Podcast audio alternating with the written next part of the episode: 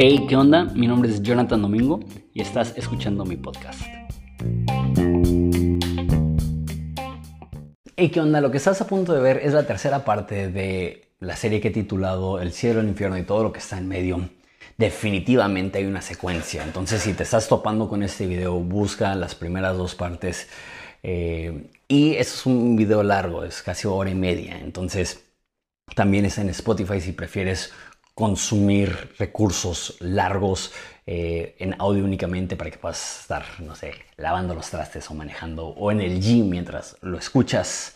También, si te quedas hasta el final, eh, encargo que escuches, estoy lanzando un nuevo proyecto que se llama la comunidad EBT y quiero que formes parte de ella.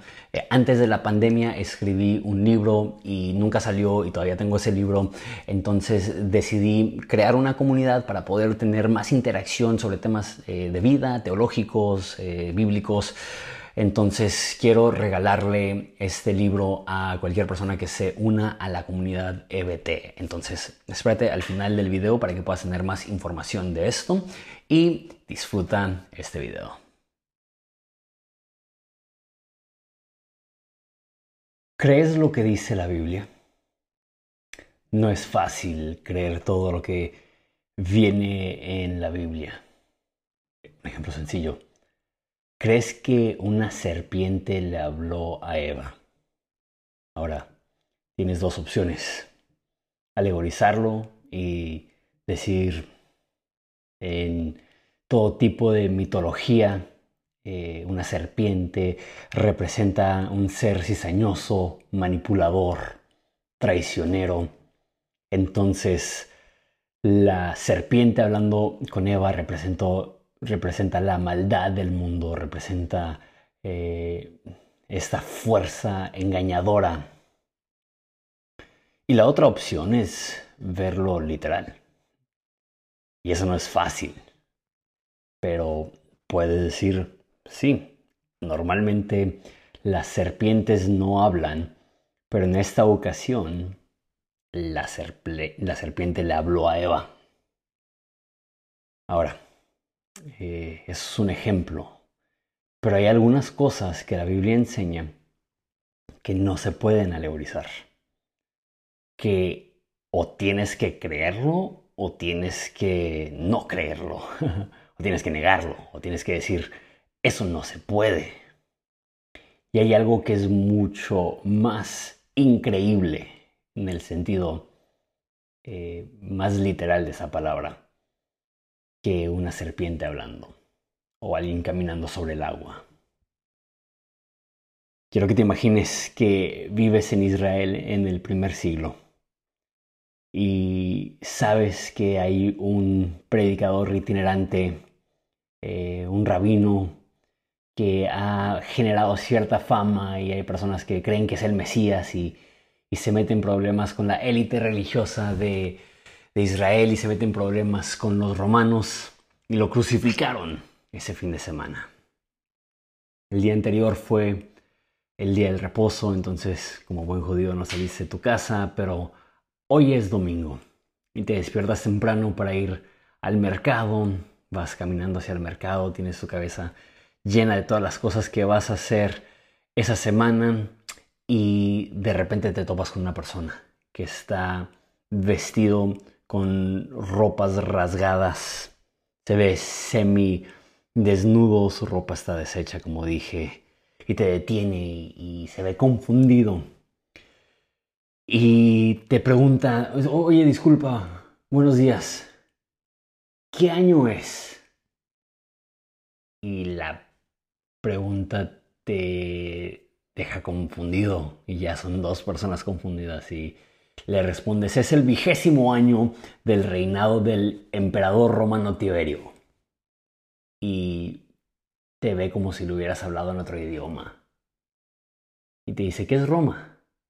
Te ríes pensando que es broma, pero te das cuenta que no está bromeando. Y te dice, creo que resucité. Y te dice, yo morí cuando Salomón era rey. y te das cuenta que estás caminando junto a un cementerio y volteas a ver y hay tumbas abiertas y no es el único que está caminando confundido de esta forma. Eso suena como algo sacado de, de ciencia ficción. Que alguien muerto mil años recobre su, su existencia, su cuerpo, su estado físico. Eso suena tan poco probable, tan mitológico, tan irreal. Pero deja, te leo lo que dice Mateo.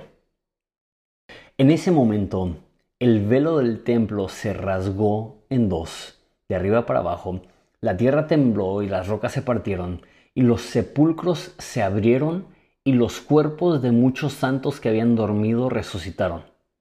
Y saliendo de los sepulcros después de la resurrección de Jesús, entraron en la santa ciudad y se aparecieron a muchos.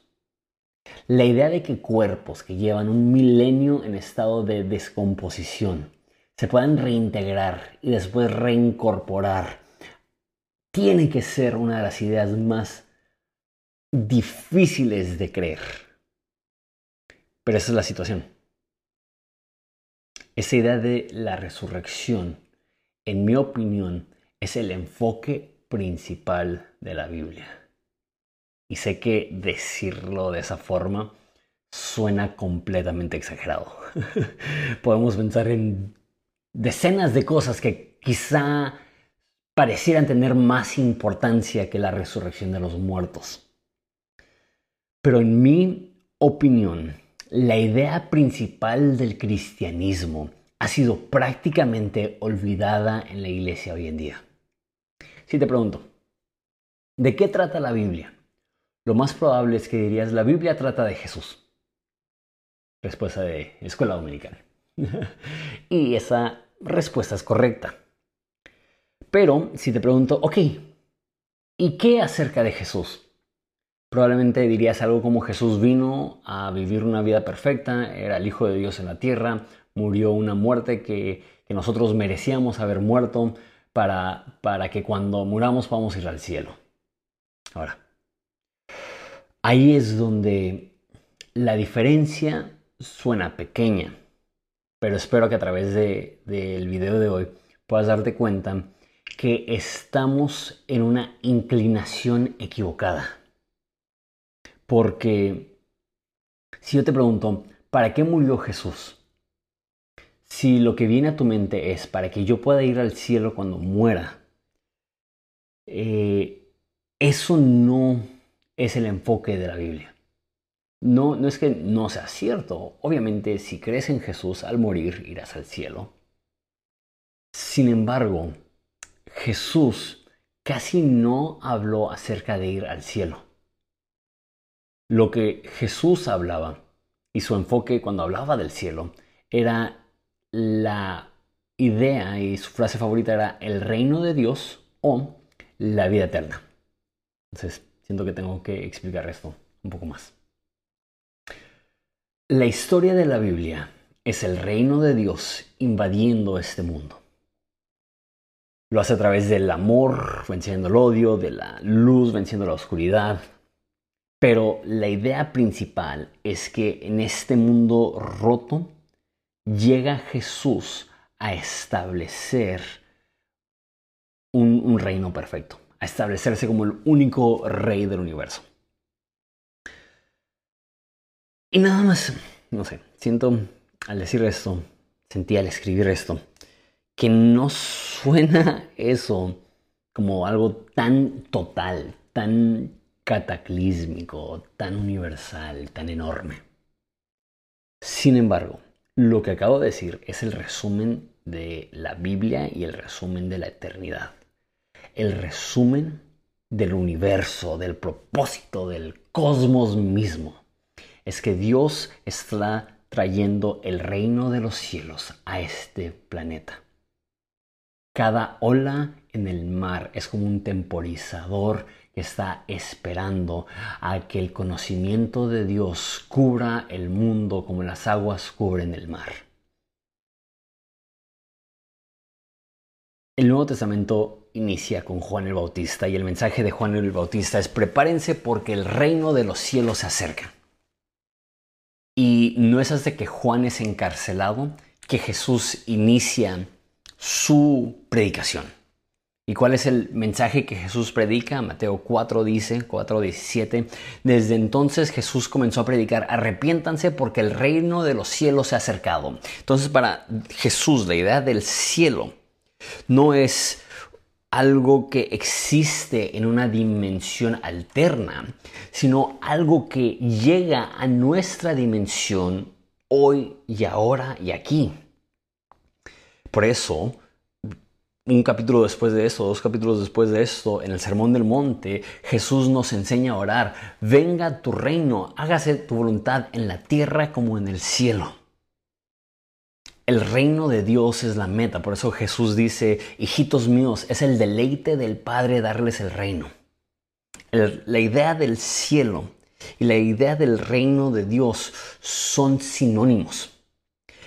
Y cuando ves la idea del reino de Dios en la Biblia, habla más de Jesús estableciendo una morada y un dominio y una jurisdicción aquí, más que Jesús sentado en un trono allá.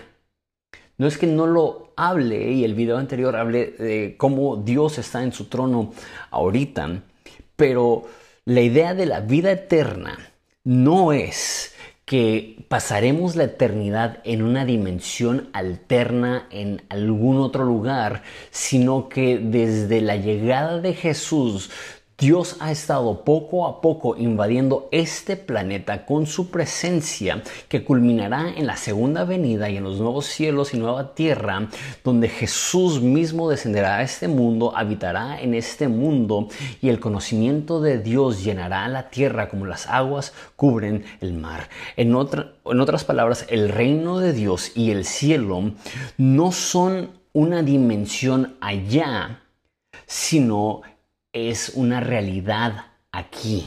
Y tú dices, sí, pero no, porque Jesús está allá.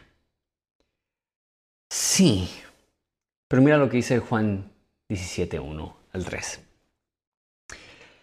Estas cosas habló Jesús alzando los ojos al cielo y dijo, Padre, la hora ha llegado, glorifica a tu Hijo, para que el Hijo te glorifique a ti, por cuanto le diste autoridad sobre todo ser humano para que Él dé vida eterna a todos, lo que, a todos los que le has dado. Y esta es la vida eterna. Una explicación de qué es la meta que Dios tiene para la humanidad. Y esta es la vida eterna. Que las personas cuando mueran puedan ir al cielo. No es lo que dice. Y esta es la vida eterna. Que te conozcan a ti, el único Dios verdadero y a Jesucristo a quien has enviado. La vida eterna no es solamente mueres y te vas allá. La vida eterna es estar conectado con Dios a través de Jesús. Es conocerlo a Él, el único verdadero Dios. Y seguido lo he dicho, que el cielo no empieza el momento que mueres, el cielo empieza el momento que conoces a Jesús. Y se multiplica el momento en el cual mueres y porque es removido el limitante que tenemos en esta tierra de la maldición y el pecado y lo que sea, y somos trasladados a donde está Jesús. Pero la eternidad no inicia, la vida eterna no inicia cuando mueres. La vida eterna inicias, inicia cuando entablas una relación con Dios a través de Jesús. Pero quiero llevarlo a un nivel más allá. Si la vida eterna no es tanto ir al cielo cuando mueres, sino estar con Dios. El cielo es donde está Dios. Entonces, porque Jesús va a regresar un día y va a establecer un cielo nuevo y una tierra nueva, como ya dije, Él establecerá su trono, su reino en esta tierra. Nos dice Zacarías que el Mesías llegará al monte de los olivos y desde ahí establecerá un reino eterno. Si hoy en día, eso es muy curioso. Si hoy en día vas al monte de los olivos, está repleto de tumbas. Hay miles y miles y miles de tumbas. Hay tantas tumbas que ya no se ve piso entre las tumbas. Y lo que han hecho los judíos es que, porque ya no hay espacio en el Monte de los Olivos para poner más tumbas, hacen tumbas hacia abajo. Entonces, literal, los cuerpos cada vez los bajan más para poder poner más cuerpos ahí. ¿Por qué? Porque tantos judíos están enterrados en el Monte de los Olivos. Porque Zacarías dice que el Mesías va a regresar al Monte de los Olivos y los judíos creen en la resurrección de entre los muertos cuando regrese el Mesías. Entonces todos quieren estar en primera fila cuando llegue el Mesías. Entonces el Mesías llega al Monte de los Olivos y los muertos en Cristo van a resucitar. Y como digo, esto es parte de la cosmovisión judía. Eh, los judíos hablan muy poco de ir al cielo cuando mueres. La idea del cielo para los judíos está casi nula. Su idea del cielo, perdón, su idea de la eternidad no es el cielo, sino la vida eterna, que es lo que dice Jesús. Juan 3:16 porque de tal manera amó Dios al mundo que dio a su Hijo unigénito para que todo aquel que en él crea no se pierda, sino tenga vida eterna. La idea de vida eterna es inmortalidad. La meta de Dios para nosotros es inmortalidad. Me gusta esa palabra porque suena más físico. La meta es la inmortalidad del cuerpo. Y desde siempre, desde la creación, estaba ahí el árbol de la vida y el árbol de la vida era para eso, era para poder alcanzar inmortalidad. Y nos dice en Apocalipsis que en la Nueva Jerusalén ahí va a estar ese mismo árbol de la vida para sanidad de las naciones.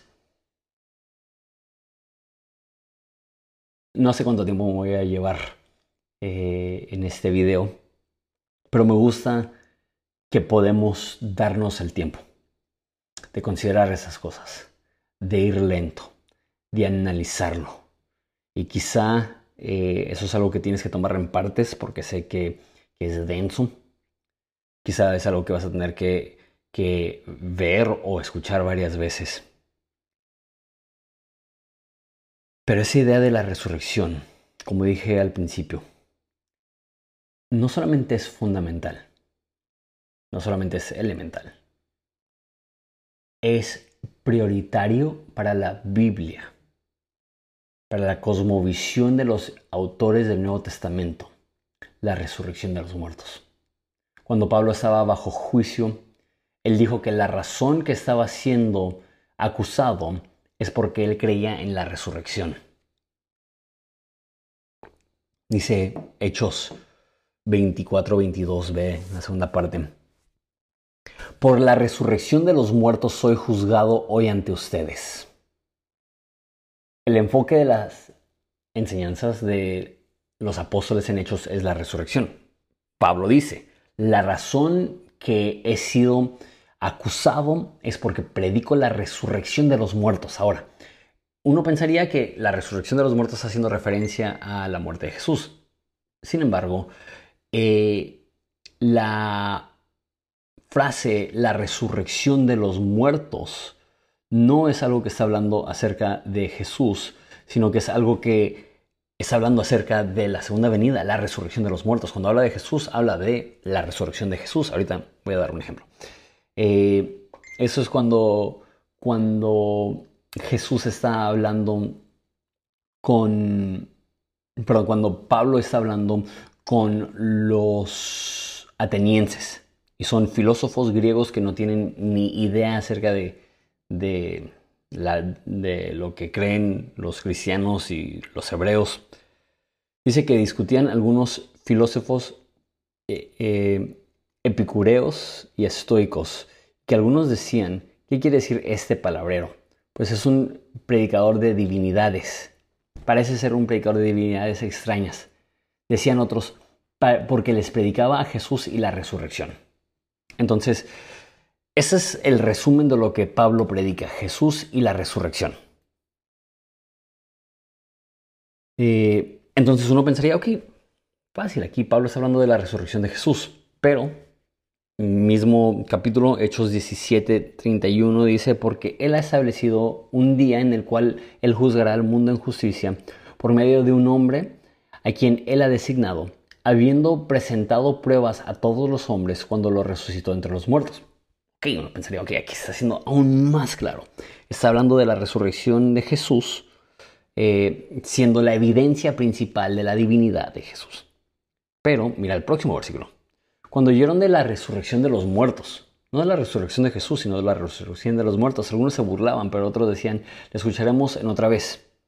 Eso significa que cuando los autores de la Biblia hablan de la resurrección de Jesús, inmediatamente va ligado a esa idea de la resurrección de nosotros, de la resurrección de entre los muertos. Hay otro pasaje mucho más explícito, de hecho, todo 1 Corintios 15 es una cátedra, es como la tesis de Pablo en el tema de la resurrección. No lo vamos a ver todo porque eh, es súper, súper extenso. Eh, pero te recomiendo que si puedes ponerle pausa a este video, lo leas, es, es, largo, son como 58 versículos. Pero para que veas la importancia de la resurrección para Pablo, que toma tanto tiempo para explicar eso.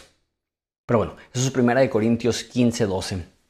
Dice, ahora bien, si se predica que Cristo ha resucitado de entre los muertos, ¿cómo dicen algunos de ustedes que no hay resurrección de muertos?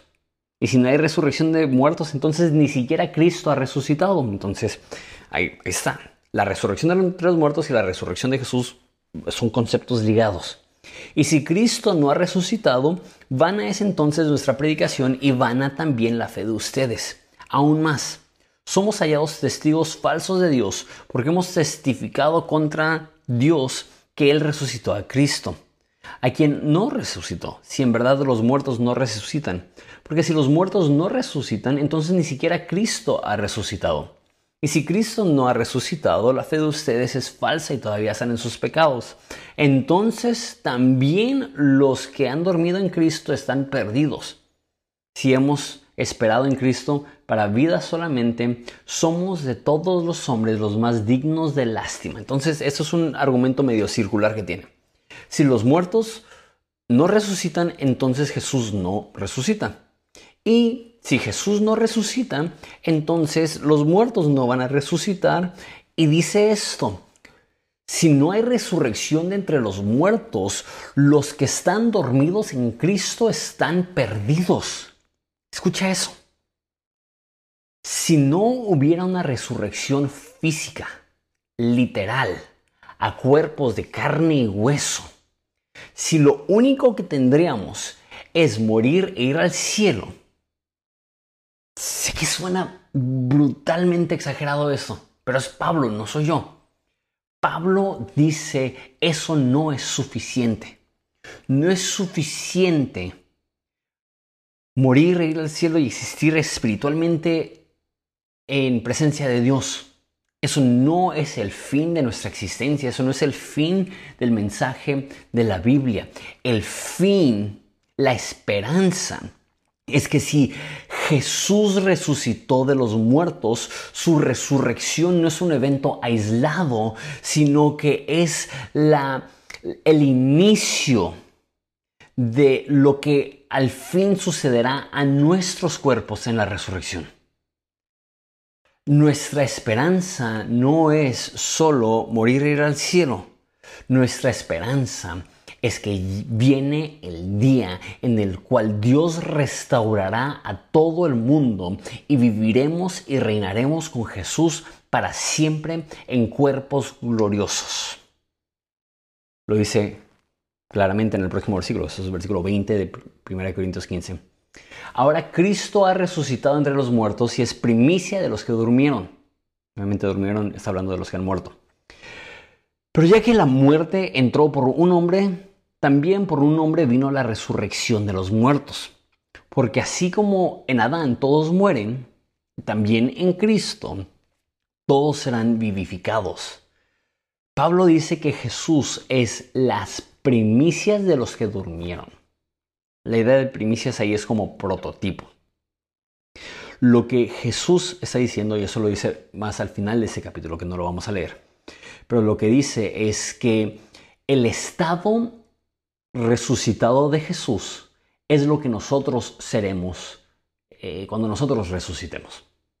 Entonces, si ves en los evangelios cómo era Jesús, que él no era un fantasma, lo dice muchas veces, no es un espíritu, lo dice muchas veces, es carne y hueso, y tiene elementos bien diferentes, se desaparece en medio de todos, entra a un cuarto cuando están cerradas las puertas y las ventanas, entonces, aunque es físico, tiene elementos extraordinarios, pero él hace hincapié, denme de comer, toquen mis heridas, tocan mis manos, tocan mi costado. Jesús enfatiza, eh, reitera vez tras vez, soy cuerpo, soy yo.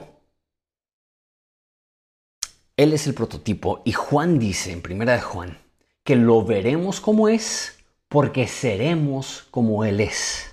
Dice primera de Juan eh, 3.2. Amados, ahora somos hijos de Dios y aún no se ha manifestado lo que habremos de ser. Pero sabemos que cuando Cristo se manifieste, seremos semejantes a Él porque lo veremos como Él es. Entonces cuando Jesús regrese, nosotros seremos semejantes a Él. El cuerpo post-resurrección de Jesús es el prototipo, es la guía para entender cómo nosotros vamos a hacer. Y quizá lo más importante de este video es, es devastar esta noción que nos han metido a la cabeza de nubes y arpas y ángeles en forma de bebés desnudos como la imagen de la eternidad. Nada que ver. El cuerpo resucitado de Jesús fue físico. Nuestros cuerpos eternos, la eternidad será física, será con Jesús un ejemplo más de cómo la resurrección de Jesús está ligada a nuestra resurrección. Romanos 8:29. Porque a los que de antemano conoció, también los predestinó para ser hechos conforme a la imagen de su Hijo, para que Él sea el primogénito entre muchos hermanos. A los que predestinó, también llamó, y a los que llamó, a esos también justificó, y a los que justificó, a esos también glorificó. Entonces está usando una palabra muy específica. Está diciendo que nos predestinó no para ser adoptados hijos suyos, si lo dice así en Efesios, pero aquí es más específico. Nos predestinó para ser hechos conforme a la imagen de su Hijo. Eso no está hablando en general que el ser humano es portador de la imagen de Dios desde Adán, sino que está hablando de una predestinación que Dios elige y a los que predestina justifica y a los que justifica glorifica. Idea de que nos hace como Jesús, que nos, da, nos dará un cuerpo glorioso como Jesús. De hecho, si retrocedemos unos cuantos versículos, lo que acabo de leer es Romanos 8, 29 y 30. Si vemos Romanos 8, 23, siete versículos antes, dice, y no solo ella, hablando de la creación, ahorita voy a regresar y hablar de eso, pero no solo ella, sino también nosotros que tenemos las primicias del Espíritu, aún nosotros mismos gemimos en nuestro interior, aguardando ansiosamente la adopción como hijos. ¿Y qué es la adopción como hijos? La redención de nuestro cuerpo. La idea de redención es la recuperación, la restauración de nuestro cuerpo. Porque en esperanza hemos sido salvos, pero la esperanza que se ve no es esperanza, pues ¿qué es, ¿por qué esperar lo que uno ve? La esperanza cristiana. Por eso digo que esto es el enfoque de la Biblia, el enfoque primordial de la Biblia. La esperanza del cristiano es la resurrección y la redención de nuestro cuerpo. Un día Dios nos hará copartícipe de, su gloria. Los que antes conoció, predestinó para que fueran hechos conforme a la imagen de su Hijo, para que Él fuera el primogénito. Una vez más, esa idea de prototipo, el primogénito entre muchos hermanos porque el que antes conoció, perdón, porque al que eh, predestinó también justificó y al que justificó también glorificó. El fin es esta glorificación. Y una vez más, la gran mayoría de personas dicen, ok, glorificación, ir al cielo cuando mueres. Eso es, eso es un 1% de la idea. Y nos hemos enamorado de este 1% de la idea del cielo, romantizamos el cielo porque obviamente es extraordinario, la Biblia habla del cielo y lo hablé el, el otro video y es hermoso, pero es un 1% de la idea que Dios tenía para la restauración de la humanidad. Nota el peso de esto. Esta es nuestra esperanza a la cual hemos sido salvas. La gran omisión de iglesias del siglo XXI es que ni siquiera definen la esperanza del cristiano o lo definen a medias. La esperanza del cristiano no es un carro nuevo. La esperanza del cristiano no es un mejor matrimonio. La esperanza del cristiano no es mejor salud. La esperanza del cristiano no es morir e ir al cielo cuando mueras. Todas esas cosas son buenas. La esperanza del cristiano, nuestra máxima esperanza, es que Jesús un día regresará a establecer perfección y justicia en este mundo y nosotros reinaremos con Él en cuerpos nuevos y gloriosos en un estado perfecto, inmortal, perfectamente capaz de experimentar todos los placeres y los gozos en este mundo, pero ahora estando en carne y hueso de la mano de Jesús. En un mundo ya no manchado por maldición, sino libertado, liberado en la gloriosa libertad, dice la Biblia, de los hijos de Dios. ¿Estás sintiendo el peso de esto?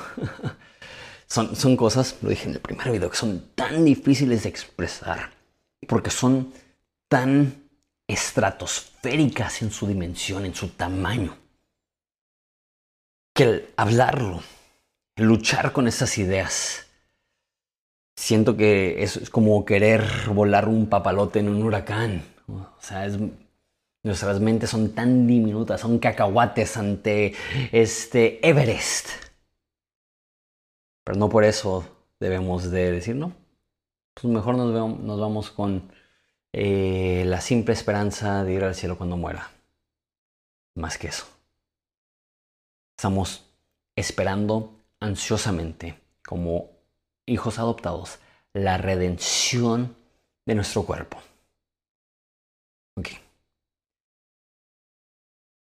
Hablemos de la resurrección como idea judía porque esta idea no originó con Pablo. Eso es algo que ya creían la gran mayoría de los judíos. Juan 11:23 dice, tu hermano resucitará, le dijo Jesús. Marta le contestó, yo sé que resucitará en la resurrección, en el día final. Eh, em, aquí vemos la mentalidad de, de un judío promedio. La resurrección va a ocurrir en el día final. Simplemente era una realidad para ellos. con la excepción de, una secta que se llamaba los saduceos. Sin excepción, más que la de los saduceos, todos los judíos creían en la resurrección. ¿Por qué? Porque las escrituras hebreas están saturados con esa idea de la resurrección. Dice Job 19:25, yo sé que mi redentor vive y al final se levantará sobre el polvo. Y después de deshecha mi piel, aún en mi carne veré a Dios, al cual yo mismo contemplaré, y a quien mis ojos verán y no los de otro. Desgloso esto.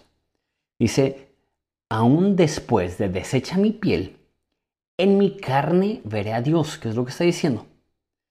Que voy a ser levantado entre los polvos, entre el polvo, y en mi carne veré a Dios con mis ojos y no los de otro. Está diciendo Job, voy a ser yo, en una versión parecida a mí, no un cuerpo distinto. Job escribió esto hace cuatro mil años. Job se escribió antes que Génesis. ¿Creen que eh, los que estudian esas cosas creen que es posible que Job era familiar de Abraham? Así de antiguo es el libro de Job. Y desde ahí ya existía la idea de la resurrección entre los muertos. Isaías 29, 19 dice, tus muertos vivirán y sus cadáveres se levantarán. Moradores del polvo, despierten y den gritos de júbilo, porque tu rocío es como el cielo del alba, y la tierra dará luz a los espíritus. Salmo 49:15 dice, pero Dios redimirá mi alma del poder de la tumba del Seol, pues Él me recibirá, Selah. De hecho, los salmos mencionan un chorro esa idea de la resurrección, de ser liberados. Redimirá, aquí dice, del poder del Seol. La mención del Antiguo Testamento más explícita por mucho de la resurrección es Daniel 12.2.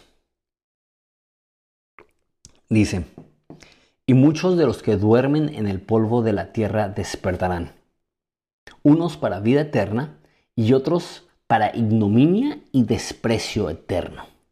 Eso es súper específico. Dicen los que están en el polvo de la tierra van a despertar para vida eterna. Una vez más, esta idea de inmortalidad. Y algunas personas dicen, ¿cómo va a pasar eso? ¿Y qué pasa con las personas que están en el mar?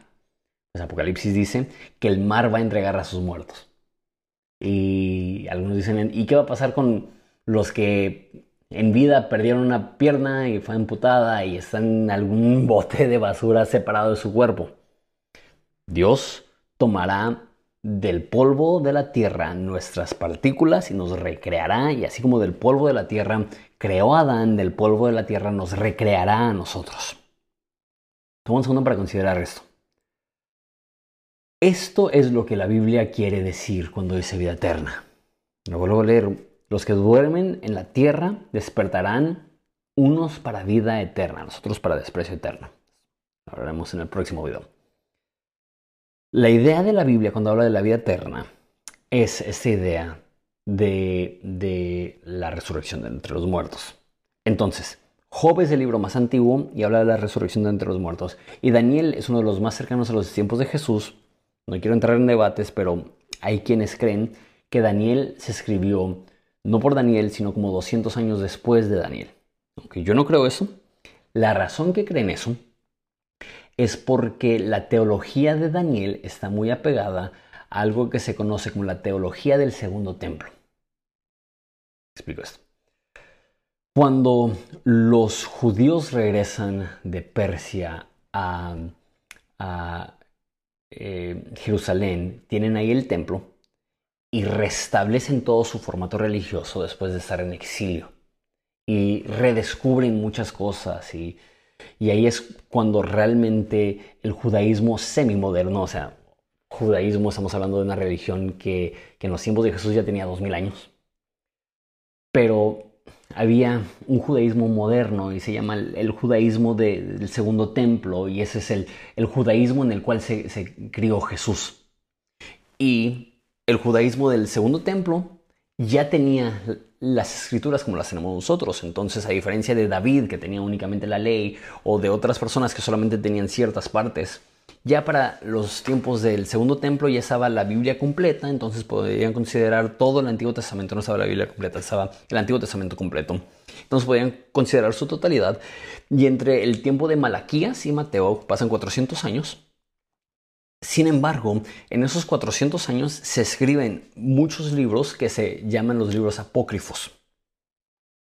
Esos libros eh, no son considerados como parte de la Biblia, no están dentro de los libros sagrados judíos, sin embargo, sí los leían los judíos. Y hasta la fecha, los libros de Macabeos, por ejemplo, son súper populares entre los judíos. Sin embargo, el libro más influyente entre los judíos en los tiempos de Jesús era el libro de Enoch. El libro de Enoch no lo escribió Enoch. Bueno, fuera. El libro de Enoch se escribió aproximadamente 300 años antes de Cristo, en esta época de la teología judía del segundo templo. Y lo que es interesante del libro de Enoch es que Jesús lo cita. Cuando dice que los ángeles no se casan y se dan en matrimonio, e, eso es una cita del libro de Enoch.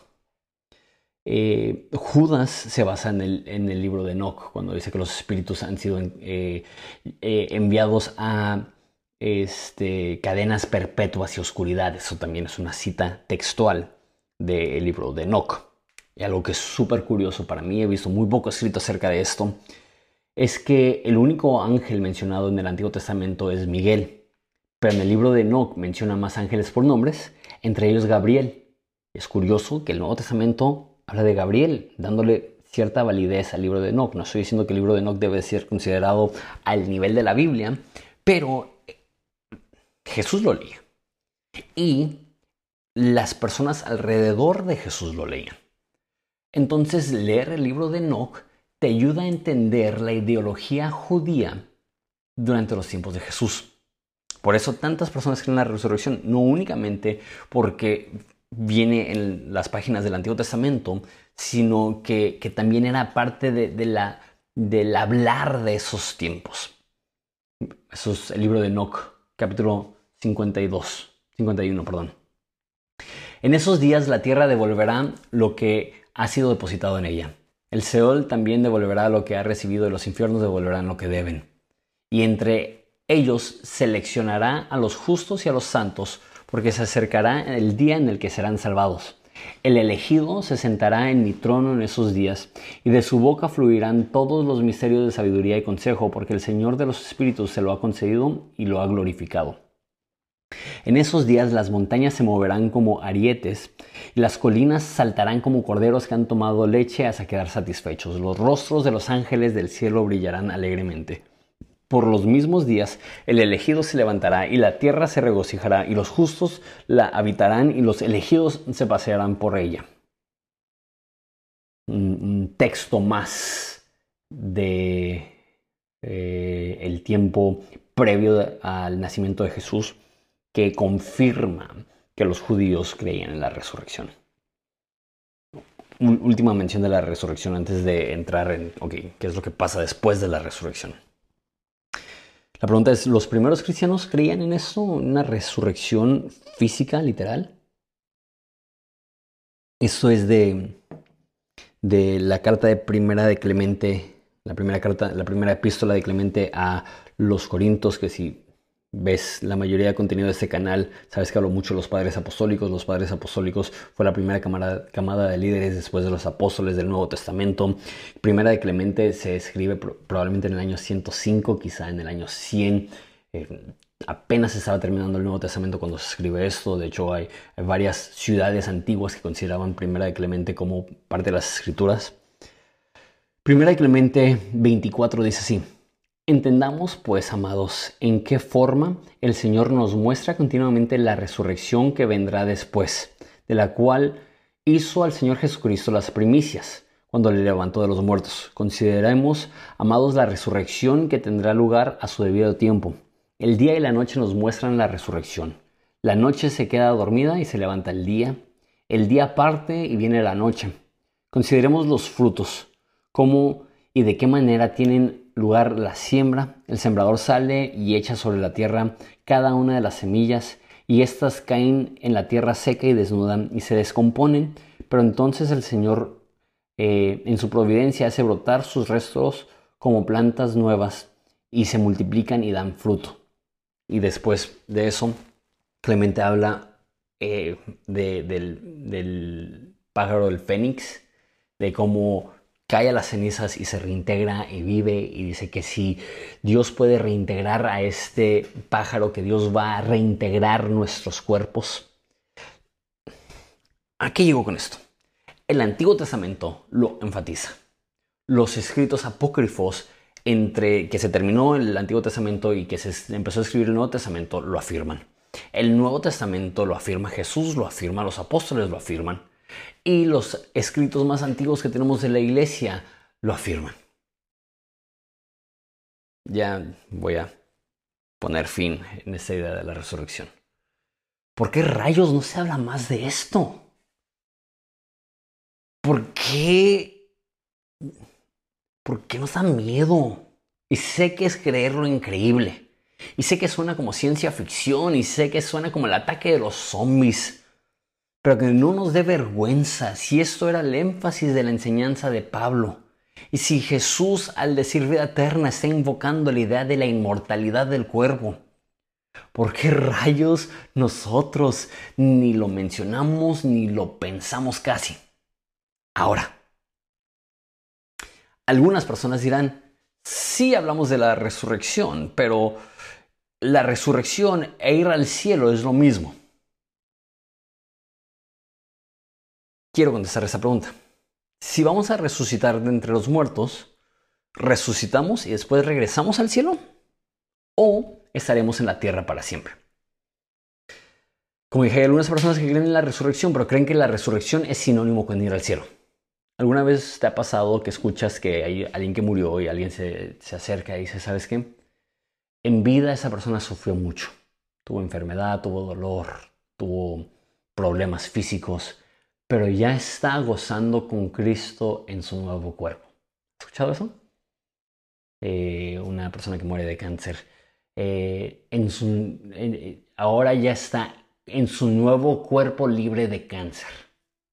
Eso se dice mucho en funerales, se usa mucho para, eh, consolar a alguien que está sufriendo. Sin embargo, no es la realidad. Ahorita los muertos no están corriendo con Jesús en su nuevo cuerpo. Su cuerpo está en la tumba esperando la resurrección y su espíritu está con Jesús. Sin embargo, ya hablamos de que la máxima esperanza no es que nuestro espíritu esté con Jesús, sino que un día Jesús va a regresar y darle vida una vez más a nuestros cuerpos y vamos a reintegrar eso. Ya le dimos mil vueltas. Pero ir al cielo y la resurrección no son sinónimos. Entonces, ya aclaramos, la resurrección será física, pero aún así hay personas que creen que la eternidad será en otra dimensión y hay personas que creen eso por ignorancia, simplemente no se les ha enseñado acerca de la resurrección de los muertos. Pero hay otras personas que no lo creen por ignorancia, sino que creen que sí va a haber una resurrección entre los muertos, donde va a haber cuerpos físicos y va a haber un, lo que eh, se conoce como el reino milenial. Sé que ya hemos hablado de muchas cosas. Y si tienes que ponerle pausa, ir a tomar un vaso de agua, ir a, a resetear tu mente, está bien. Pero, ¿por qué estoy metiendo ahora el milenio? Porque hay personas que creen que todas estas profecías físicas aplican al milenio y después de eso nos vamos a ir al cielo, después del milenio. Eh, entonces, yo creo que la Biblia enseña enfáticamente que pasaremos el resto de la eternidad en una tierra renovada. Y normalmente cuando le digo eso a las personas, y odio esto. Normalmente cuando le digo esto a las personas me dicen algo como, ¿qué no es eso lo que creen los testigos de Jehová? Y lo descartan. Y lo, denigran porque los testigos de Jehová, al parecer, ni siquiera me he metido bien a, ver qué es lo que creen los testigos de Jehová. La verdad no me importa mucho. Pero, ¿qué importa si los testigos de Jehová creen eso? Lo que importa es qué enseña la Biblia, qué enseñaba Jesús, qué enseñaban los apóstoles. Y la Biblia, y ahorita lo vamos a ver, es enfática. La eternidad se pasará en este mundo y este mundo será transformado, así como nuestros cuerpos serán transformados de corrupción a incorruptibilidad. También el mundo será transformado de corrupción a incorruptibilidad. Mira Romanos 8. 19. Ya hemos hablado de Romanos 8, pero es, clave en esta idea. Romanos 8 dice, porque el anhelo profundo de la creación es guardar ansiosamente la revelación de los hijos de Dios. El anhelo de la creación es la revelación de los hijos de Dios.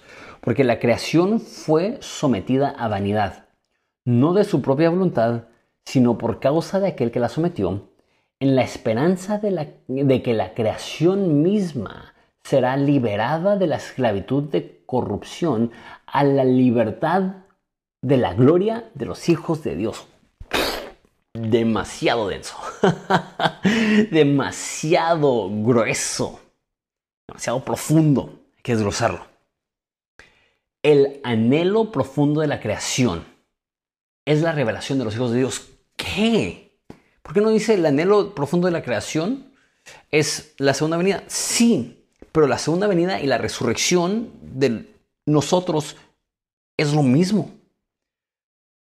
Pero quiero hacer hincapié, Pablo, en, en, nuestra inmortalidad. Y está haciendo una correlación, está haciendo una comparación. Así como nuestros cuerpos anhelan la resurrección y la restauración y la sanidad de nuestro cuerpo para siempre. De la misma forma, la creación está ahorita en vanidad, otras traducciones dicen inutilidad. Es esa idea de que el mundo está roto, que el mundo no es como debería de ser. En la esperanza de que la creación va a ser liberada de la corrupción a la libertad de la gloria de Dios. El mundo está gimiendo. El mundo odia el efecto del pecado. La creación está sufriendo, padeciendo. En otros lugares dice que está pasando por dolores de parto, esperando con ansias ser liberada de la corrupción para que el mundo mismo pueda ser librado. Por eso Jesús dice, porque de tal manera amó Dios al mundo. Pedro dice, segunda de Pedro 3:13, según su promesa, nosotros esperamos nuevos cielos y nueva tierra en los cuales muera la justicia. Va a haber una nueva tierra, pero esa tierra será nuestra tierra, pero renovada.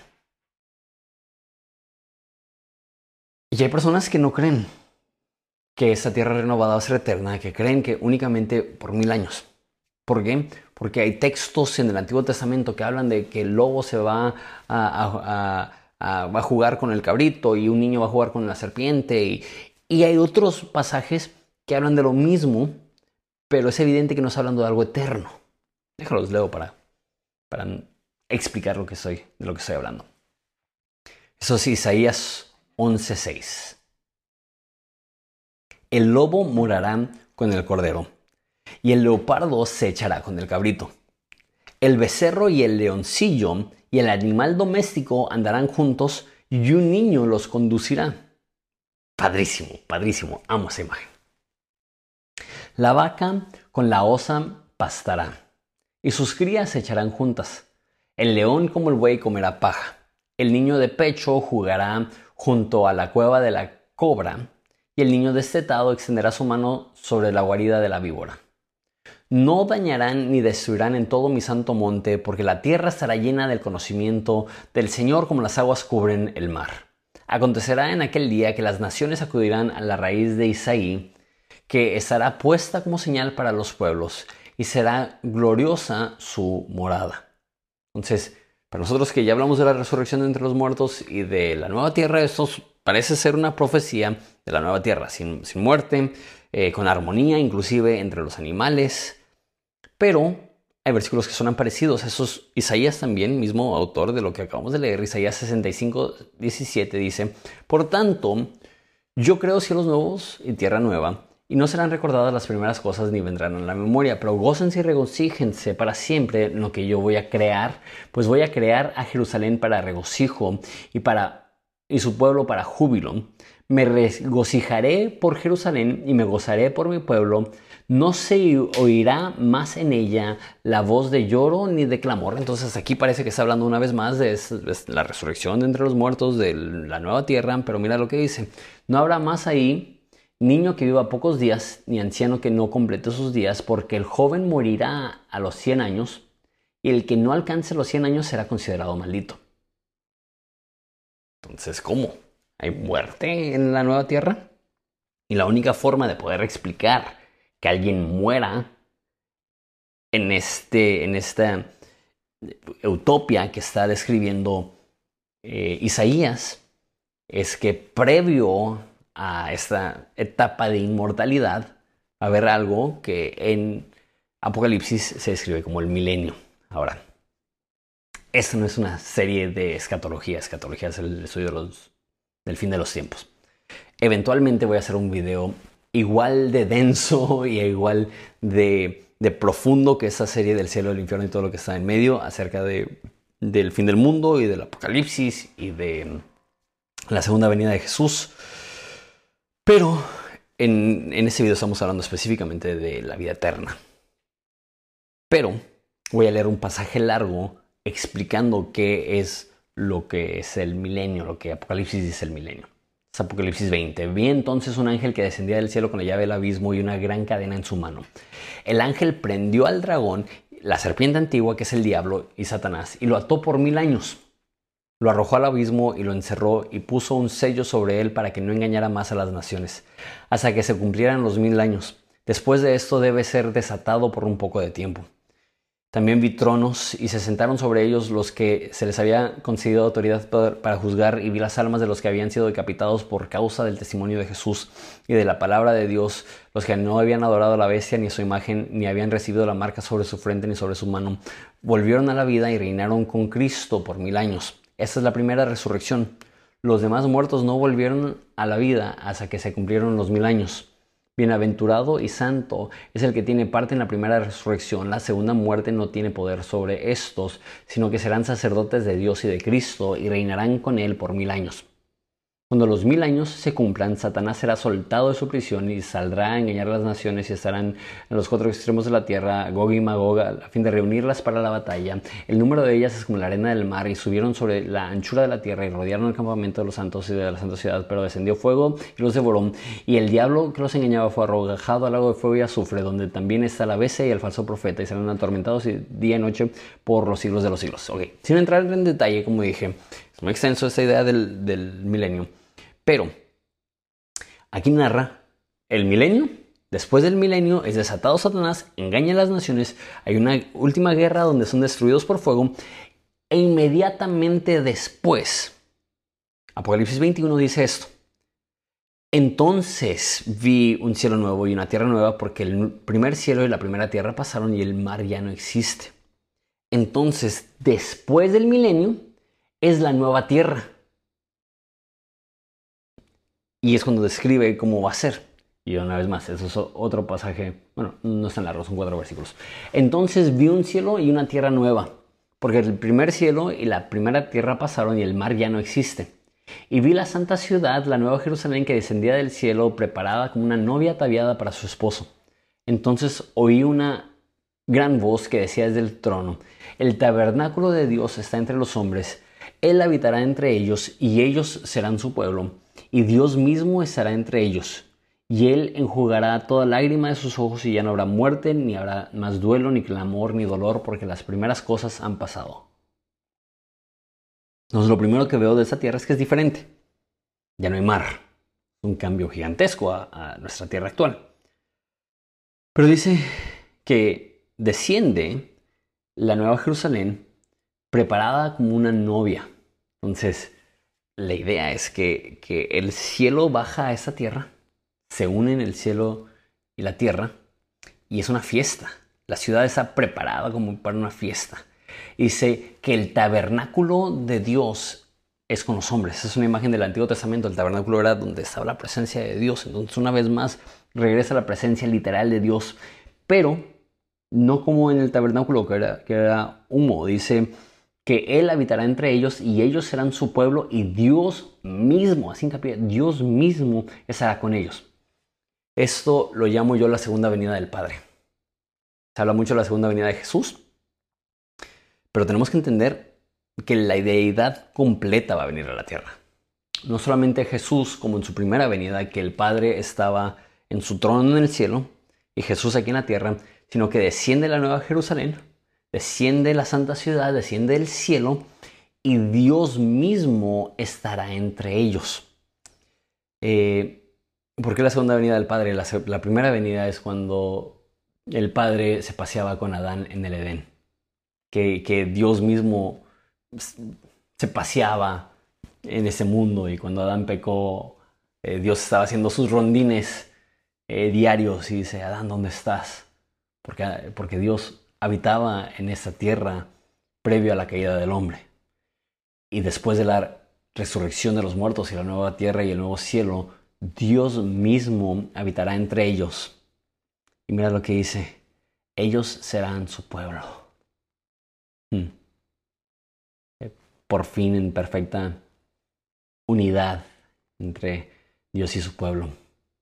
Y Él secará toda lágrima. Imagínate eso lo físico de todo eso. Que resucitaremos y veremos a Dios. Y no sé si lloraremos de la emoción, pero el caso es que Él llegará y sentiremos su mano sobre nuestra mejilla, secando nuestras lágrimas. el salmista decía de Dios, tú eres quien levanta mi cabeza. Obviamente lo decía de manera figurativa, pero en esa ocasión será, será, será literal, perdón, que Dios pondrá su brazo sobre nosotros. Y su brazo sobre nosotros es amor. Y secará literalmente. ¿Cómo será sentir la mano de Dios? ¿Cómo será ver a Dios? ¿Cómo será que Dios esté ahí físicamente entre nosotros? No sé, no tengo ni idea. Pero lo único que sé es que limpiará toda lágrima de nuestros ojos y nos recordará ya no hay muerte, ni llanto, ni clamor, ni dolor, porque las primeras cosas han pasado. Ahora sí voy a leer una porción, larga, eso es todavía de Apocalipsis 21. Vino uno de los siete ángeles que tenía las siete copas llenas de las últimas siete plagas y habló conmigo y dijo, ven, te mostraré a la novia de la esposa del Cordero. Entonces me llevó en el espíritu a un monte grande y alto y me mostró la santa ciudad, Jerusalén, que descendía del cielo de Dios y que tenía la gloria de Dios. Su fulgor era semejante a una piedra preciosa como una piedra de jaspe. Entonces va a describir eh, la nueva Jerusalén y no, la voy a, no, no, no, lo voy a explicar mucho porque ahorita quiero hablar más de, de cómo la Nueva Jerusalén va a ser en la tierra, más que explicar todos los detalles de lo que explica de la Nueva Jerusalén. Tenía un muro grande y alto, 12 puertas, y las 12 puertas había 12 ángeles, y en las puertas estaban escritos los nombres de las 12 tribus de los hijos de Israel. Había tres puertas al oeste, tres puertas al norte, tres puertas al sur, tres puertas al oeste. El muro de la ciudad tenía 12 centímetros, 12 eh, cimientos, perdón, y en ellos estaban los 12 nombres de los 12 apóstoles del Cordero. El que hablaba conmigo tenía una vara de medir de oro para medir la ciudad, sus puertas y su muro. La ciudad está sentada en forma de cuadro, su longitud es igual que su anchura, y midió la ciudad con vara 12.000 estadios, que son 2.160 eh, kilómetros. Su longitud, anchura y altura son iguales. Midió su muro, 144 eh, codos, que son 64 metros, según la medida humana, que también es la medida de ángel. El material del muro es de jaspe, la ciudad es de oro puro, semejante al cristal puro. Los cimientos del muro de la ciudad estaban adornados con toda clase de piedras preciosas. El primer cimiento jaspe, el segundo zafiro, el tercero ágata, el cuarto esmeralda, el quinto sardónice, el sexto sardio, el séptimo crisólito, el octavo berlio, berilo, el noveno topacio, el décimo crisopraso, el undécimo jacinto, el deudécimo amatista. Las doce puertas eran doce perlas, cada una de las puertas era una perla sola. La calle de la ciudad era de oro puro, como cristal transparente. O sea, qué locura está describiendo. No viene ella templo alguno, porque su templo es el Señor, el Dios Todopoderoso y el Cordero. La ciudad no tiene necesidad de sol ni de luna que la iluminen, porque la gloria de Dios la ilumina. Y el Cordero es su lumbrera. Las naciones andarán a su luz y los reyes de la tierra traerán a ella su gloria. Eso es lo que voy a explicar. Sus puertas nunca se cierran de día, pues allá no habrá noche. Y traerán a ella la gloria y el honor de las naciones. Jamás entrará nada inmundo, ni el que practica abominación ni mentira, sino solo aquellos cuyos nombres están escritos en el libro de la vida del Cordero varias cositas aquí.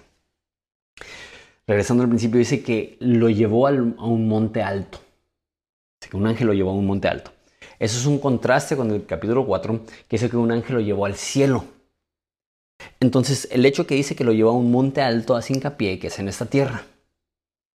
Y no lo dice explícitamente, pero si tuviera que adivinar, eh, lo lleva al monte de los olivos. Si, si vas a Israel, en Jerusalén, está la, ciudad antigua, cruzas un valle y luego hay un cerro alto, inclinado, que puedes subir. Jesús lo subía para, para orar seguido.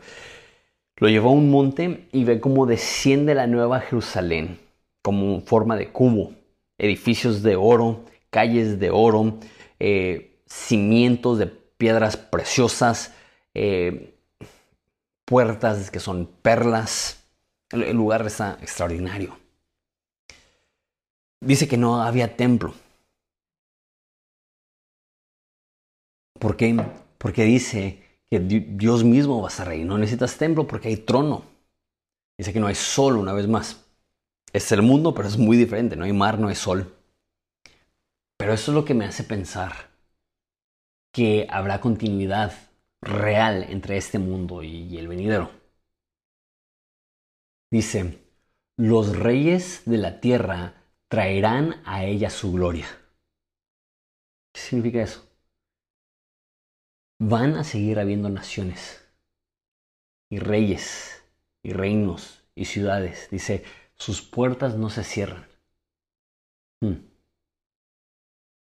Esto tiene que significarse que la eternidad será en este mundo, el epicentro será la Nueva Jerusalén, ahí es donde mora Jesús, ahí es donde reina Jesús. Sin embargo, dice que las puertas de la ciudad no cierran y los reyes de la tierra traerán su gloria a ella. Entonces, abre tu mente un poco. Seguirán habiendo personas viviendo fuera de la Nueva Jerusalén que podrán viajar a la Nueva Jerusalén. Y yo creo que eso significa que va a seguir habiendo una identidad nacional. Yo creo que en el cielo voy a seguir siendo mexicano. Y dice que cada nación va a poder traer su gloria a ella. ¿Qué significa eso? No sé, a lo mejor significa que los mexicanos vamos a llegar con tacos y mariachi. y otras naciones van a traer oro, o sus riquezas, o su arte. Imagínate la Nueva Jerusalén, la Nueva Jerusalén así, como una ciudad que tiene las riquezas del mundo entero, que han sido regaladas en honor al Rey de Reyes viviendo en esa ciudad. Apocalipsis en otra parte dice que habrá gente de toda lengua, tribu, nación y lengua. ¿Significa eso? Que después de la resurrección, al parecer, mantendremos nuestra identidad, nuestra lengua, nuestra nacionalidad. Es interesante pensar en eso. Ok, ahora entendiendo esto, que la eternidad será física, en cuerpos físicos, que la eternidad será en este mundo, que la eternidad será en la Nueva Jerusalén, bueno, la Nueva Jerusalén estará en este mundo y ese mundo seguirá existiendo y personas van a poder viajar a la Nueva Jerusalén. ¿Cómo será? Dice Isaías 25:6 hablando de, de esto. El Señor de los ejércitos preparará en ese monte para todos los pueblos un banquete de manjares suculentos, un, banquete de vino añejo, pedazos escogidos con tuétano y vino añejo refinado. La NBLA que he estado usando para toda esta serie. Pero me gusta como lo dice la, PDT, la palabra de Dios para todos. En este monte el Señor Todopoderoso hará una fiesta para todas las naciones. Habrá las mejores comidas y los mejores vinos, carne tierna y vinos seleccionados. Hay personas que dicen que porque en el, en el cielo dicen, pero en la resurrección entre los muertos no va a haber muerte, entonces no puede haber carne. Dicen que no va a haber descomposición, entonces no puede haber fermentación, entonces no puede haber vino. Pero aquí dice que habrán las mejores comidas, los mejores vinos, carne tierna y vinos seleccionados. Esto no puede ser carne de soya y jugo de uva. Esto es un banquete. Y la idea principal es esto es que Dios está ahí y estaremos con Él y Él estará en el asador, en la carne asada, pasándonos, hey, ¿quieres probar esta carne? Algunos de mis mejores momentos han sido con amigos alrededor de un asador, comiendo carne directamente de, del asador, de las brasas y así va a ser con Jesús, con Jesús. Se va a hacer la carne asada con Jesús esa es la vida eterna. Y tú dices, eso, eso, no suena espiritual, amigo. No se trata de sonar espiritual, se trata de sonar real, de emocionarnos por una realidad que va a ser física y tangible y que hay una relación a cómo va a ser, porque tú y yo hemos sentido el gozo de la comunión con nuestros amigos, con nuestra familia, y será así, pero multiplicado por un millón, porque será Dios mismo con su pueblo y nosotros seremos su pueblo y Él será nuestro Dios y no habrá necesidad de sol ni de luces porque su gloria estará ahí en medio de nosotros. Eso es el cielo que nos espera. No una dimensión apartada, es el cielo en la tierra, es la resurrección de entre los muertos, es la inmortalidad del cuerpo humano. Eso me lleva a mi última pregunta. ¿Por qué? ¿Por qué esto? Y, vayámonos más atrás, ¿por qué el mundo? ¿Por qué la creación? ¿Por qué escoger la salvación de esta forma? ¿Por qué escoger la culminación de todo que sea de esta forma? ¿Por qué? Porque la redención es mejor que la inocencia. Lo repito. La redención es mejor que la inocencia. Dios pudo haber creado al humano incapaz de pecar. Un mundo que no se iba a descargar. Un Edén eterno. Pero no lo hizo así. ¿Por qué? ¿Por qué creó al mundo sabiendo que iba a haber tanto dolor y tanta tragedia y tanta necesidad y, y todo lo que estamos viviendo ahorita? ¿Por qué crear el mundo sabiendo que que van a haber injusticias y guerra y hambrunas. Porque Dios es un artista. Dios permite la tensión. Porque está escribiendo un drama. Porque está escribiendo una historia que vale la pena contar. Porque todo apunta a una culminación. Y Dios permite el dolor sin ser ajeno al dolor. Porque quien más ha sido lastimado por la fractura de la creación es el mismo, su corazón roto al ver la condición del cosmos que él ama, siendo azotado por el pecado día tras día. Pero Dios ama al mundo. Por eso dice, porque de tal manera amó Dios al mundo. Interesante. Dice, porque de tal manera Dios te amó a ti, aunque Dios te ama. Qué bueno que estás viendo este video. Dice, Dios ama al hombre, aunque sí, Dios ama al hombre, Dios ama a la humanidad, es evidente. Pero Dios ama al mundo, Dios ama al cosmos. Su plan de redención no solamente es para ti y para mí, su plan de redención es para cada partícula del universo. Que su gloria cubra la tierra como la agua cubre el mar. Cada partícula del mundo es amada por Dios. Cada partícula, cada grano de arena, cada flor, cada animal. Jesús lo dice, si Él viste las flores del campo, si Él alimenta las aves de los cielos. Dios ama a cada ser. El mundo completo es amado por Dios. Dios murió por el mundo completo para redimir al mundo completo. ¿Por qué crear? ¿Por qué permitir ese dolor? ¿Por qué permitir ese dolor para Él? Apocalipsis 19:11 dice, vi el cielo abierto y apareció un caballo. El que lo montaba se llama fiel y verdadero en el Apocalipsis cuando aparece Jesús le llama fiel y verdadero. Cuando fui misionero en Inglaterra de 19 años, un chorro de tiempo, el pastor de la iglesia donde estaba sirviendo me dijo, quiero que hagas un proyecto y no lo hice para predicarlo, no lo hice para nada. Me, dijo, quiero que hagas esto como parte de tu desarrollo personal, espiritual. Y me sirvió un chorro. Me dijo, estudia todos los libros de la Biblia Imagínate la magnitud del proyecto. Hijo, estudia todos los libros de la Biblia y contesta esta pregunta. ¿De qué forma el mundo le ha sido infiel a Dios? O específicamente, el pueblo de Dios le ha sido infiel a Dios. ¿Y de qué manera Dios ha permanecido fiel?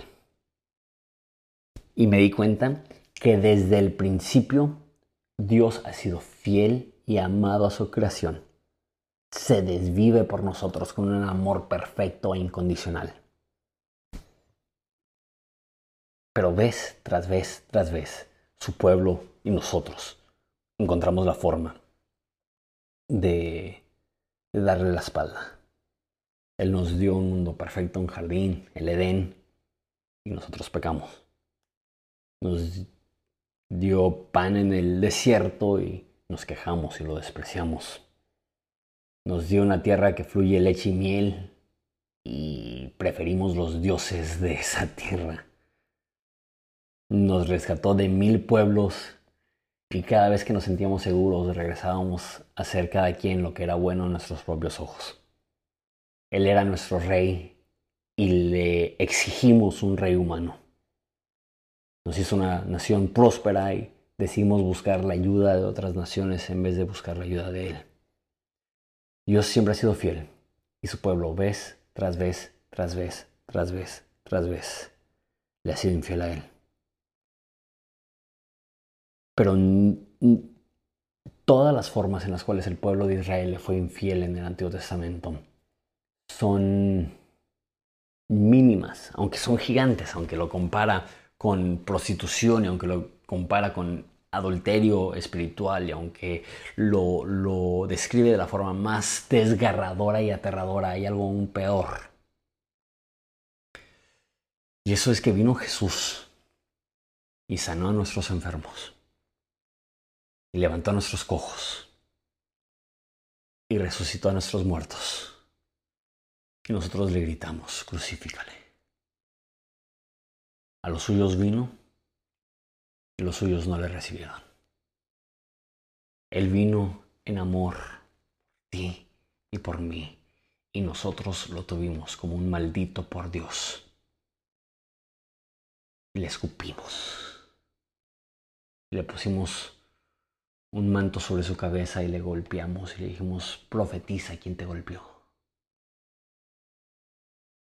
y lo exhibimos públicamente y lo ejecutamos entre dos ladrones.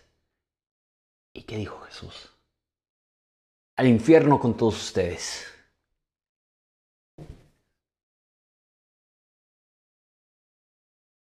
Padre, perdónalos, porque no saben lo que hacen.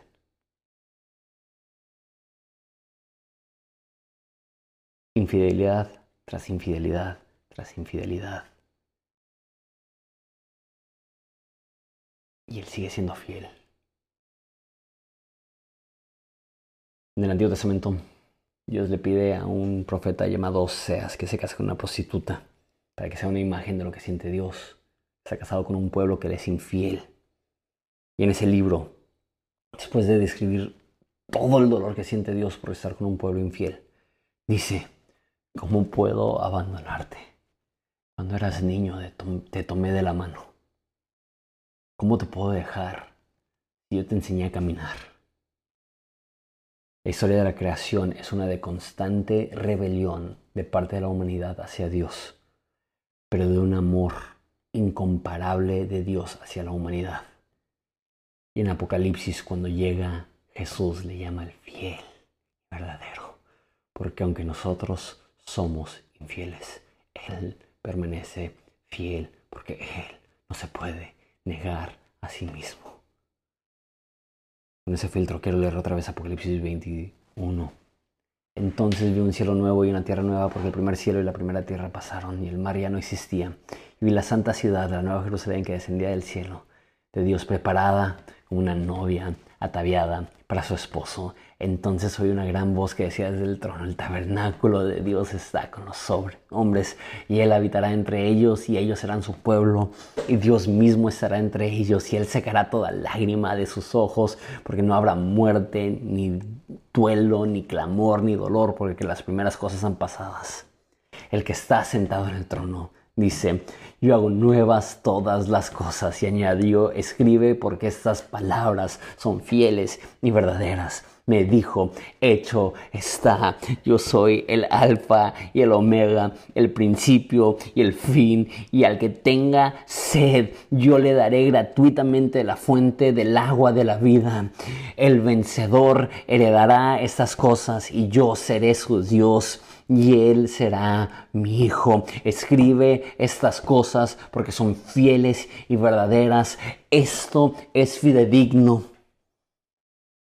Puedes depositar tu confianza en que Dios va a restaurar este mundo y que todas las injusticias van a ser resueltas y todo el dolor va a ser olvidado y toda maldición va a ser eliminada y que tú y yo caminaremos en presencia del Padre y en presencia de Jesús como un pueblo perdonado, glorioso, limpio, suyo, en la armonía que Jesús ha anhelado desde que caminaba con Adán en el frío de la mañana y Adán le dio la espalda y Abraham le dio la espalda y David le dio la espalda y los discípulos le dieron la espalda y tú y yo le hemos dado la espalda y Él ha sido paciente día tras día, año tras año, milenio tras milenio, esperando ese momento que vea a su pueblo ataviado como una novia limpia y perfecta y presentársela a sí mismo como una iglesia gloriosa sin mancha ni cosa semejante. Y aquel que ha sido fiel a nosotros desde el inicio por fin recibirá una relación recíproca donde puede experimentar ahora él un amor fiel en nuestra parte porque la maldición ha sido removida y podemos abrazarle con el cariño que él merece por primera vez porque todos los efectos negativos de la maldad del pecado han sido removidos. Esas palabras son fieles y verdaderas. Al que venciere, heredará todas las cosas. Génesis es una culminación, perdón, Apocalipsis es una culminación de Génesis. Génesis eh, nos narra la creación del cielo. Apocalipsis nos narra la creación, perdón, Génesis narra la creación del cielo y la tierra. Apocalipsis nos narra la creación del nuevo cielo y la nueva tierra. En Génesis empieza sin maldición, en Apocalipsis termina sin maldición. En Génesis comen toda la fruta que quieran del jardín. En Apocalipsis Estamos comiendo banquetes. En Génesis la serpiente es presentada. En Apocalipsis el dragón es derrotado. En Génesis tenemos el primer matrimonio. En Apocalipsis tenemos el último matrimonio, el matrimonio entre Dios y su pueblo.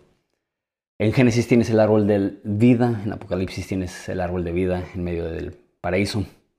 En Génesis Dios camina con Adán, en Apocalipsis Dios camina con nosotros. En Génesis entra la muerte, en Apocalipsis la muerte es derrotada. En Génesis el hombre se esconde de Dios.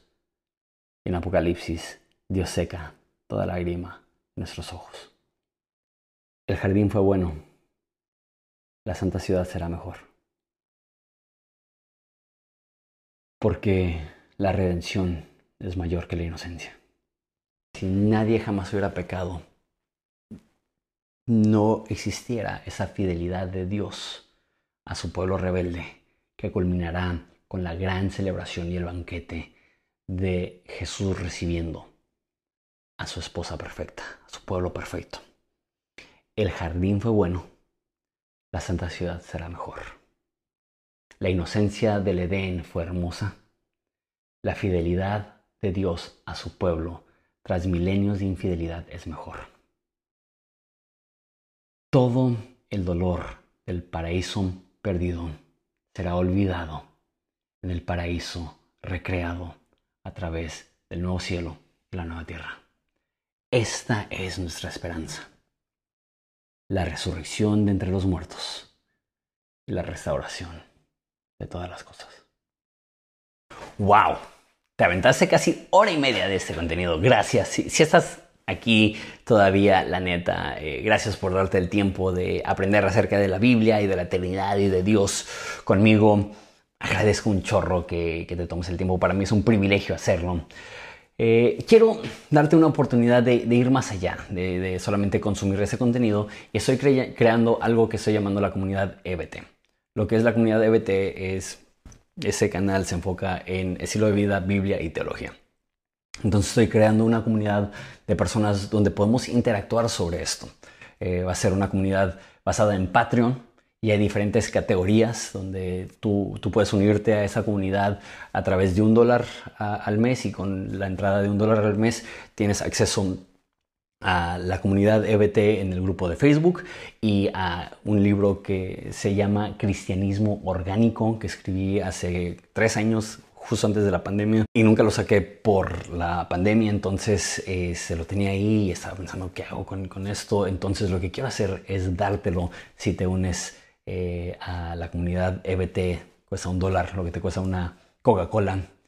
Y hay, hay, más niveles. Ya después de eso hay un nivel de, de 5 dólares donde va a haber un grupo de WhatsApp mucho más íntimo, más, más, más chico y en ese grupo de WhatsApp vamos a estar interactuando y también van a haber sesiones de preguntas y respuestas del cual voy a poder grabar contenido y también en, en esa etapa de 5 dólares vas a poder tener acceso temprano a todos los videos. Entonces eh, en algunos videos hasta una semana antes de que salgan ya vas a poder consumirlos y verlos. Después de eso va a ser el acceso avanzado de la comunidad EBT y ahí vas a poder tener un libro físico. Estoy terminando el libro de los padres apostólicos, entonces te lo voy a enviar a tu casa si vives en México o en Estados Unidos. Y aparte de eso, eh, estoy creando una masterclass de romanos, entonces vas a tener acceso y eso no está disponible en ningún otro lugar. Únicamente eh, los miembros de la comunidad EBT avanzada van a tener acceso a la masterclass de romanos. Y después está el nivel pro. En el nivel pro vas a tener acceso temprano a los manuscritos de los libros que estoy escribiendo. Entonces, ahorita estoy escribiendo un libro que se llama El hermano de Dios, que es una novela, es una ficción histórica acerca de la familia de Jesús. Eso lo estoy terminando en estos meses y vas a tener acceso probablemente tres o cuatro meses antes de que salga el libro. Te voy a dejar que leas eh, el libro y, vas a poder eh, quizá hasta poder incluir algunas eh, recomendaciones para el libro y también en esa categoría voy a permitir que me digas de qué quieres que hable y voy a poder hacer un video con dedicación en mi canal a un tema del cual tú quieres que hable. Y por último también estoy abriendo una opción de coaching en línea. Entonces ya sea para tu negocio, para tu ministerio, si eres un predicador y, quieres que te mentoree, eso va a incluir una videollamada de una hora mensual donde me puedes explicar todas sus operaciones y, puedo ofrecerte mentoría y, asesoría. También si eres predicador, voy a ver tus predicaciones, voy a enseñarte y ayudarte en tu preparación, en tu entrega, en tu estilo, en tu comunicación. Eso no es solamente para predicadores, eso es para cualquier persona que quiere un tipo de mentoría, también va a estar disponible eso. La verdad es que tengo varios proyectos. Tengo mi cafetería,